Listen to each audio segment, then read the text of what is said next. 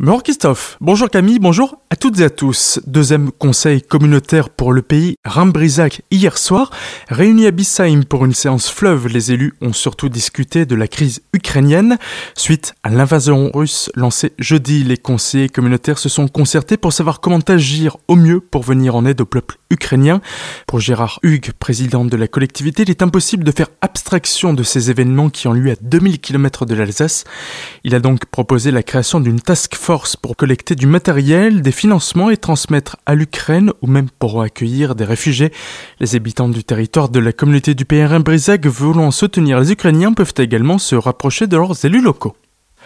Ces soutiens suite au conflit ukrainien se font à l'échelle alsacienne, voire régionale. Jean Rotner, le président du Grand Est, veut mobiliser les élus du territoire afin de coordonner une action commune pour venir en aide aux pays envahis par la Russie.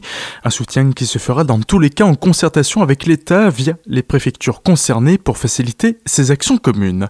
Certaines collectivités ont d'ailleurs d'ores et déjà affiché leur soutien à l'Ukraine. Hier, la ville de Colmar a drapé de jaune et de bleu sa statue de la liberté, les couleurs du drapeau ukrainien. De la même sorte, depuis dimanche, les remparts de Châtenois sont illuminés de jaune et de bleu. En outre, la ville de Fogelsheim, qui dispose d'un accueil, se propose d'accueillir des réfugiés, tout comme Erich Stroman pour la cité de Bartholdi. Du côté de Strasbourg, une cellule de crise a été mise en place autour de la maire Jeanne Barzéguian. Les élus veulent axer leur action sur deux axes. D'une part, une aide matérielle et financière auprès des associations humanitaires et d'autre part, l'accueil de réfugiés ukrainiens. Visite régionale au lycée Jean-Baptiste Schwilguet. Marie-Gabrielle Chevillon, vice-présidente de la région Grand Est, déléguée à la cohésion territoriale et à la constructualisation, était ce lundi à Célestat dans le cadre de son tour du Grand Est.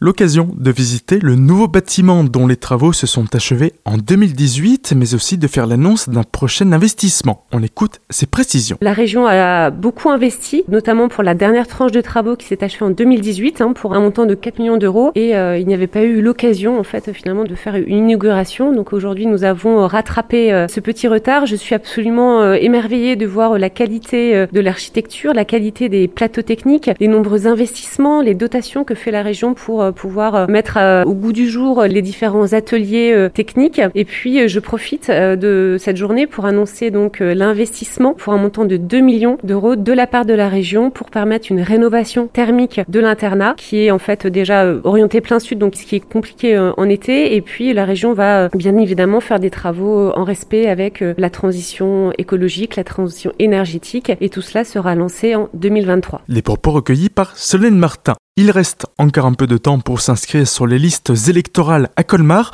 Pour l'élection présidentielle, les administrés ont jusqu'à demain pour le faire en ligne et jusqu'à vendredi pour faire la démarche en mairie ou par courrier.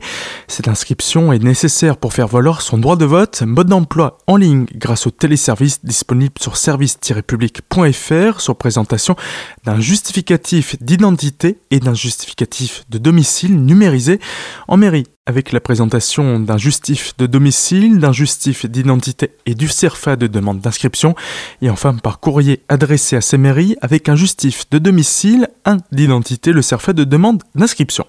Trois accidents dans le pays de Bar, tous ont eu lieu aux alentours de 18h hier et ont mobilisé les secours du secteur. Le premier a eu lieu au niveau de l'aire de covoiturage de Bar-Saint-Pierre. Un homme a perdu le contrôle de son véhicule qui a terminé dans le fossé. À Rondelot, un cycliste a chuté et s'est blessé à l'épaule avant d'être transporté à l'hôpital de Célestat. Enfin, sur la D35 à Eichhofen, une voiture est entrée en collision avec celle qui l'a précédée au niveau d'une priorité à droite. La conductrice en tort a été contrôlée, son taux d'alcoolémie était de 2 grammes par litre de sang, son permis lui a été provisoirement retiré.